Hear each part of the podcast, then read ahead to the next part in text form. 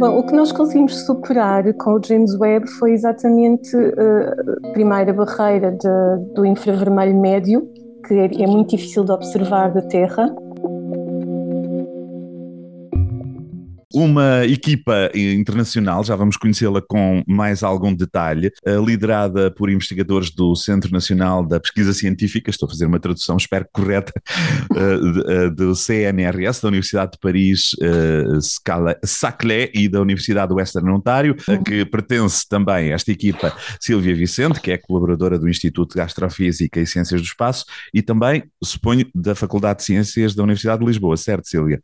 Uh, sim, continuidade, mas sem contrato. Portanto, ah, sem contrato, momento, já. Exato. Muito bem. O seu trabalho neste momento é mais, eh, então, na, dentro do, do, Instituto de Astrofísica e Ciências do Espaço, é isso? Exatamente, exatamente. Muito bem. É uma das, uh, das nebulosas, diria eu, mais fotografadas, eventualmente até das mais conhecidas popularmente. Estamos a falar da nebulosa de Oriente, mas o, o James Webb Space Telescope, o nosso grande olho nosso da humanidade mais famoso e mais fascinante dos últimos tempos que está no espaço, conseguiu ir mais longe, mais longe não no sentido da distância da nebulosa, mas lá, mais longe no sentido da visão uh, que tínhamos até agora da nebulosa de Oriente. E essas imagens foram divulgadas recentemente.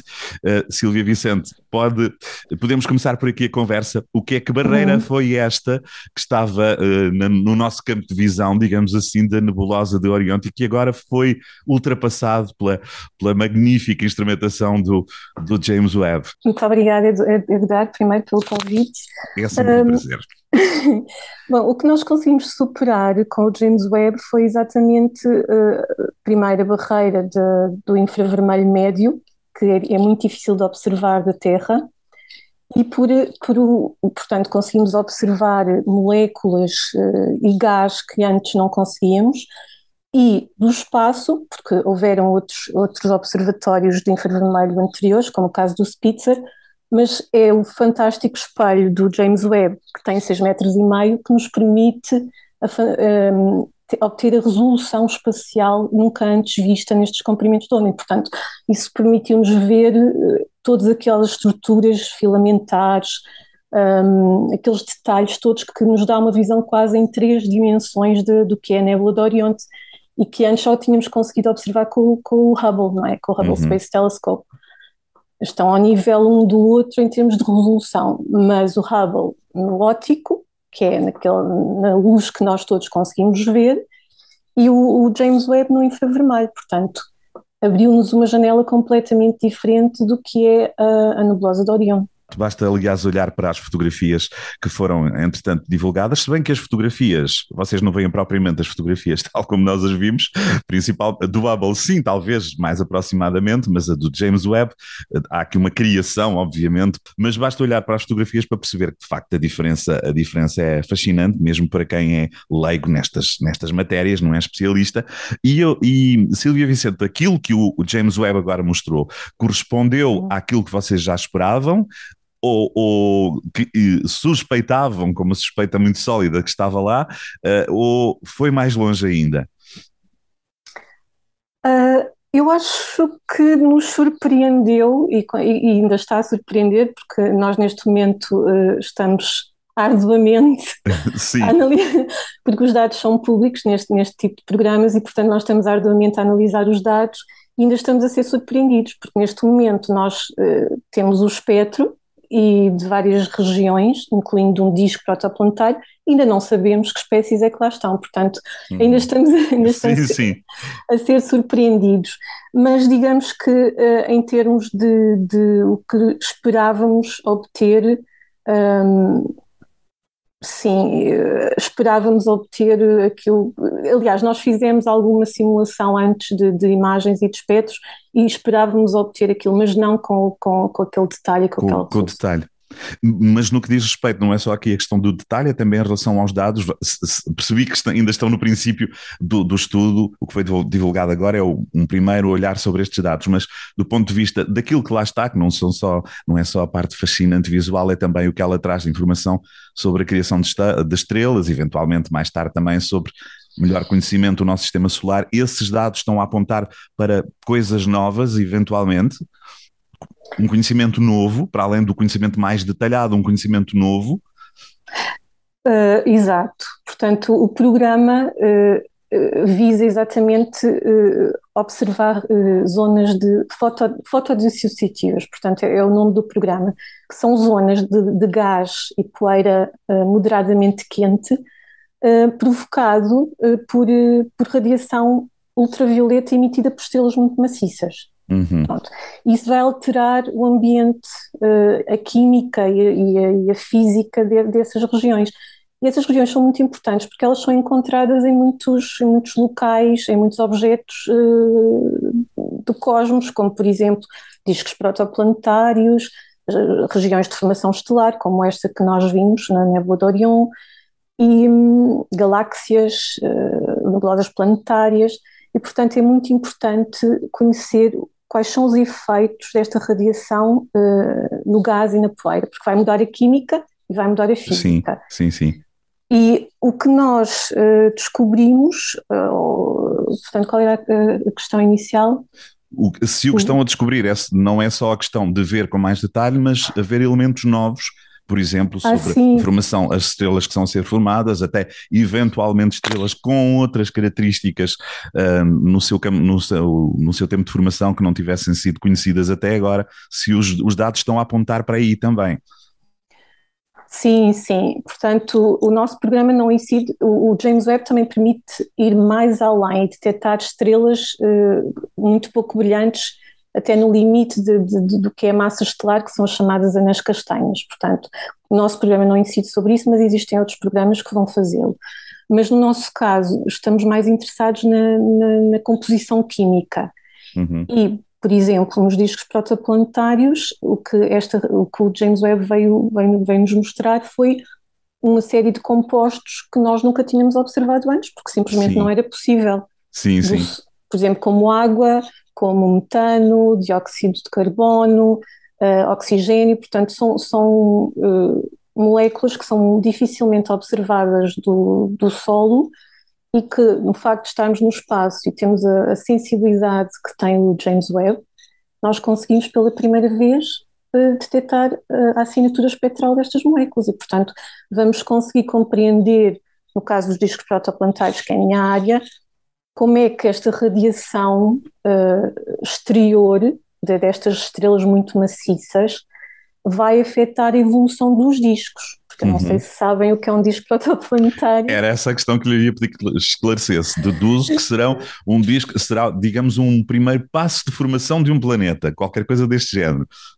Exatamente, portanto, são todas as estrelas quando se formam, formam-se por colapso gravitacional de gás e poeira, um, no processo de evolução, que acaba por ser muito rápido, uh, forma-se um disco, uma espécie de uma panqueca em torno da estrela jovem de gás e poeira. Sim. E, exato. Sim, e sim. É e, e, é a partir, e esse disco depois irá sendo condensado, é por aí, não é? Exatamente, depois os planetas vão formar-se pela condensação do gás e da poeira, eh, que irá evoluir e irá formar planetas, mas irão também haver fenómenos de dispersão, ou seja, não existe só a coagulação, existem também fenómenos dispersivos, que é o, o caso da radiação da estrela uh, no centro, é o caso desta radiação das, das, estrelas que estão fora, e uma série de processos que vão, de alguma forma, dificultar essa formação planetária. E é isso exatamente que eu me interessava, e foi daí que surgiu o convite do, do PI deste programa, foi exatamente para analisarmos os dados e tentarmos perceber como é que muda a química uhum. uh, dos discos uh, neste tipo de ambientes, que temos esta nébula de Orionte com, com estrelas muito maciças, não é? Um ambiente muito violento e hum, se isso irá de alguma forma uh, dificultar, por exemplo, no caso da água, porque nós sabemos que o nosso planeta contém água, não é? E, Sim. e procuramos sempre, inclusive nas, nas atmosferas dos planetas extrasolares, se vamos encontrar compostos orgânicos e vamos encontrar água, porque sabemos que a vida precisa de água. E a mesma coisa nos discos fotoplanetários, por exemplo, como é que evolui a água um, ao longo da formação planetária. A água dissipa-se antes de entrar nos planetas, uhum. ou, ela, ou ela é retida e, é, e pode incorporar esses planetas. Portanto, há uma série de fatores que vão condicionar a evolução do disco e, consequentemente, a evolução dos planetas, a sua formação. E é exatamente sobre esse processo que, nesta altura, vocês têm muito mais dados, não é? Trazidos pelo James Webb. Achei, gra achei graça essa imagem que eu acho que foi muito sugestiva da, da panqueca, desse, desse, desse, desse, desse material em forma de panqueca. Se bem que eu estava aqui a olhar para o, a notícia, outras notícias e informação do Instituto de Astrofísica sobre esta descoberta, e há aqui outras formas que achei muito divertidas, que são a forma do cone de gelado, chamada Proplid. É Proplid que se diz ou Proplide? Proplid. É. Proplid. Sim. Portanto, a estrela, Sim. quando injeta este material, ele vem em forma de cone de gelado. Esta imagem também é fascinante, que é uma das Sim. suas áreas de estudo também, não é, Silvia? Sim, este, estes cones de gelado. Exatamente. Esses cones de gelado formam-se exatamente pela presença das estrelas, eh, da radiação que vem dessas estrelas maciças, que na imagem não se vê, uhum. a imagem que está no press release são umas, umas estrelas muito brilhantes, que emitem essa tal radiação ultravioleta, que o que é que vai acontecer? Ao incidir nessa panqueca, que na figura vê-se assim um risquinho dentro do cone de gelado, isso sim, é que é o disco protoplanetário. Sim, sim, sim, estou a ver aqui a figura, sim, sim. E, portanto, o que vai fazer é que vai iniciar reações químicas e vai aquecer o gás e o gás começa a evaporar. Portanto, é como se fosse uma, uma nuvem. E esse cone de gelado forma-se exatamente com a evaporação do gás. Uhum. Deixe-me só perceber, este cone de gelado, tal como está aqui reproduzido na fotografia do James Webb, é a primeira vez que é visto desta maneira, ou já, já, já havia mesmo com o Hubble? Se calhar. Sim, sim, eu, com o Hubble já tínhamos visto sim, até. Mas não com este detalhe, é? Não, sim, sim, não em todos os comprimentos de onda, por exemplo, a gama do, de 3 micrómetros, em que conseguimos ver hidrocarbonetos, está vedada aqui do Sol, quer dizer, é muito difícil observar. Uhum, muito bem. E, Há algum motivo para escolherem esta nebulosa de Oriente para, para como um pedido ao James Webb para que olhassem para esta nebulosa é hum, mais próxima, entre aspas, de nós, porque não outras nebulosas? Haverá eventualmente outras já conhecidas com estas características, mas esta era, uhum. era, o, era o melhor campo de estudo nesta altura, era Silvia Vicente? Uh Sim, nós tivemos, tivemos algumas discussões sobre isso. Sim. Porque o grupo é muito grande, não é? Porque Sim. isto é, é, um grupo muito multidisciplinar e, e, pronto.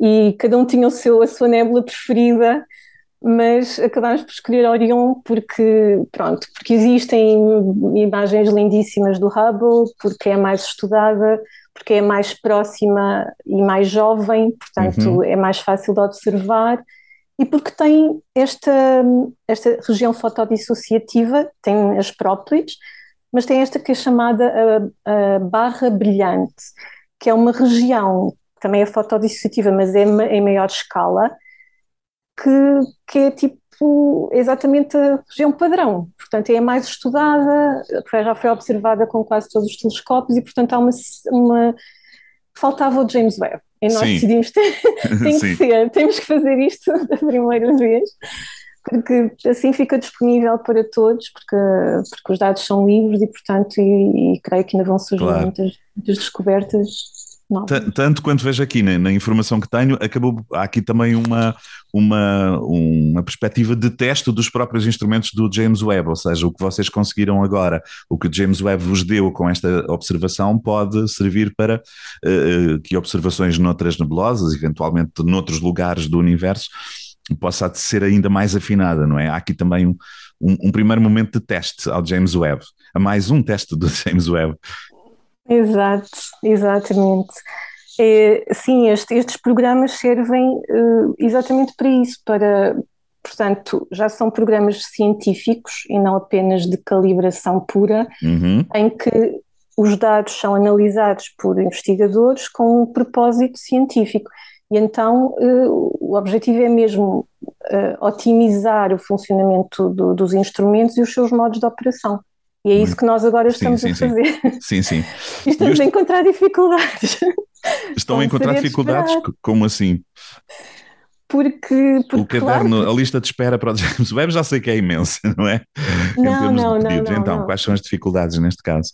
Não, não, as dificuldades são exatamente como nós já temos os dados e, portanto, estamos a analisá-los e, e, estamos a encontrar, por exemplo, problemas com calibração, com a ah, calibração do fluxo, sim, sim, sim. problemas com a astrometria, que é as coordenadas dos objetos não estão totalmente corretas, uhum. problemas nas imagens, portanto, são tudo pequenos, pequenas questões instrumentais ou técnicas ou de software que têm que ser hum, Têm que ser afinadas, não é? Exatamente, Exatamente. afinadas sim, sim. e otimizadas para que no próximo ciclo, então, o, ele já esteja. É interessante que vocês, a equipa, os, os investigadores, consigam distinguir aquilo que é um erro de calibração, digamos assim, do James Webb e não pensem de imediato que estão ali a obter dados estranhíssimos uh, de, de, de, uma realidade que vocês não conheciam. Portanto, é, é claro, não é? Essa separação de quando é que há um erro de calibração, não é?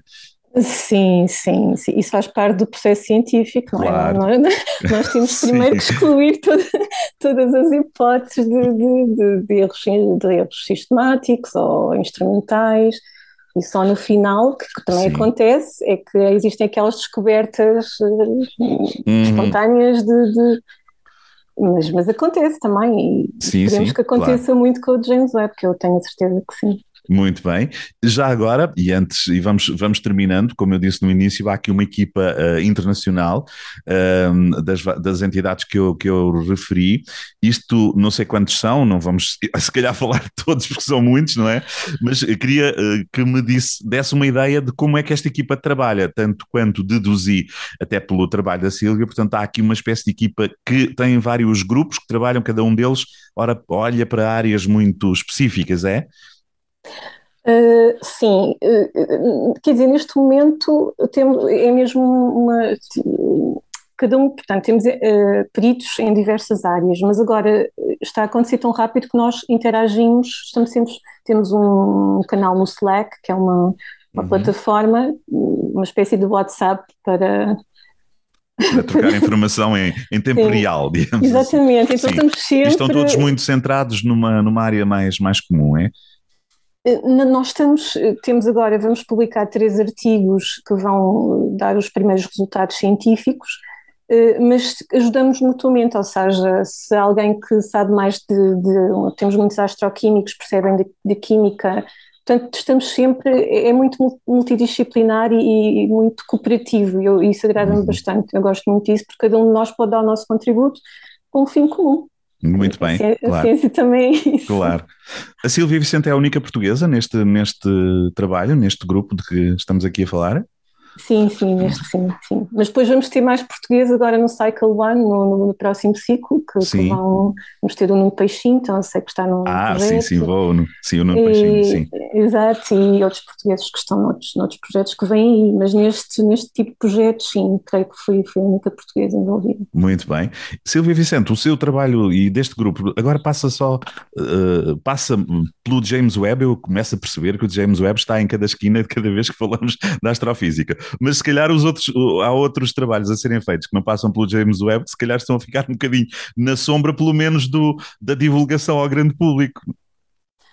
Hum, Bom, isso é normal, eu acho que sempre Sim. que acontece, porque estes projetos são sempre tão longos, não é? São, demoram dezenas de anos, 20 ou 30 anos a serem até a sua fase final, Sim. e quando acontecem, claro. Projetos, tem... neste caso está a falar como eh, no James Webb, não é? Que levou tanto sim, tempo, sim, sim, sim. Telescópios espaciais, missões, missões, missões, espaciais e mesmo até telescópios de, de, do Sol, como os grandes telescópios que estão no Chile como o VLT e outros, demoram hum. imenso tempo, portanto, quando, obviamente quando saem os dados são sempre novidade. Claro, tem uma atenção, uma atenção, especial, não é? E há que aproveitar, até porque a vida do James Webb também não é infinita, e, portanto há que aproveitar ao máximo assim que começam a chegar os primeiros dados, não é?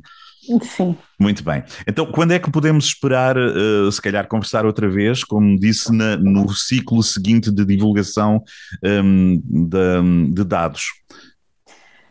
Eu acho que quando nós... a trabalhar até com o vosso grupo do WhatsApp de uma forma tão acelerada. não, não, mesmo, mesmo. Uh, eu acho que quando nós queremos submeter os artigos em breve e uma, uma, vez que eles sejam submetidos e aprovados e pronto, e os resultados sejam públicos, eu acho que podemos voltar a falar um bocadinho uhum. sobre as as descobertas. Muito bem, muito bem. For interessante. Mas não daqui a um ano, não é? Uh, o não, vosso não, calendário não. não conta para isso, é mais breve, não é? Não, não, não, não. Tem que ser de, ainda dentro deste mês, possivelmente. Dentro deste mês, muito bem. Sim. Vou ficar atento. Muito bem. Silvia, obrigado pela conversa e por nos explicar mais um pouco deste primeiro olhar, novo olhar sobre a nebulosa de Orion. Ficamos à espera então dessas novas notícias. Entretanto, como referiu, não é difícil encontrar na internet uh, as, as imagens e estas observações. Há aqui uma ciência que vocês fazem, uma ciência muito aberta e é isso Uhum. que, que se pretende também, não é? Que vocês querem e, portanto, é muito fácil deslumbrarmos com estas informações e com estas novas imagens. Obrigado, Silvia. Obrigada, Edgar.